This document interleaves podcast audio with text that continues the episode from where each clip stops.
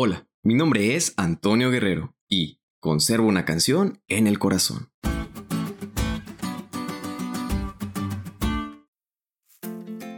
Todos los que fueron al Club de Conquistadores saben muy bien la ley.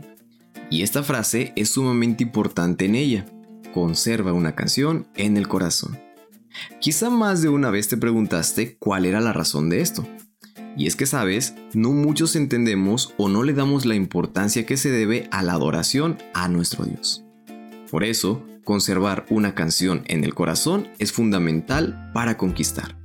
Y no me refiero a lo sentimental, sino a nuestra vida espiritual. Y este aspecto lo entendemos mejor aún en el estudio de hoy, al notar cómo la alabanza es un arma poderosa de conquista. Después de recibir el informe de que una gran multitud venía contra él, Josafat no se lanzó inmediatamente a la acción militar, sino que decidió consultar a Jehová. Y por medio de Jaciel anunció que pelear no era la solución, sino que debían estar quietos y adorar a Jehová.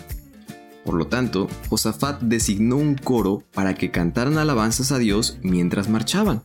Y cuando comenzaron a entonar cantos de alabanza, Jehová puso en contra a los hijos de Amón, de Moab, y las emboscadas de ellos mismos que venían contra Judá se mataron los unos a los otros. Dios intervino en el mismo momento en que ejercieron fe en la promesa y su obediencia de alabar y no luchar. Amigos, la adoración ocupa un lugar muy importante en nuestras vidas. Si queremos conquistar las pruebas y los momentos difíciles, debemos siempre tener una canción en el corazón ser agradecidos y recordar lo poderoso, milagroso, sanador y sustentador que es nuestro Dios.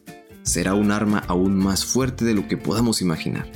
Alaba a Dios, alaba el resplandor de su santidad y Él estará presente en situaciones difíciles y te ayudará a vencer.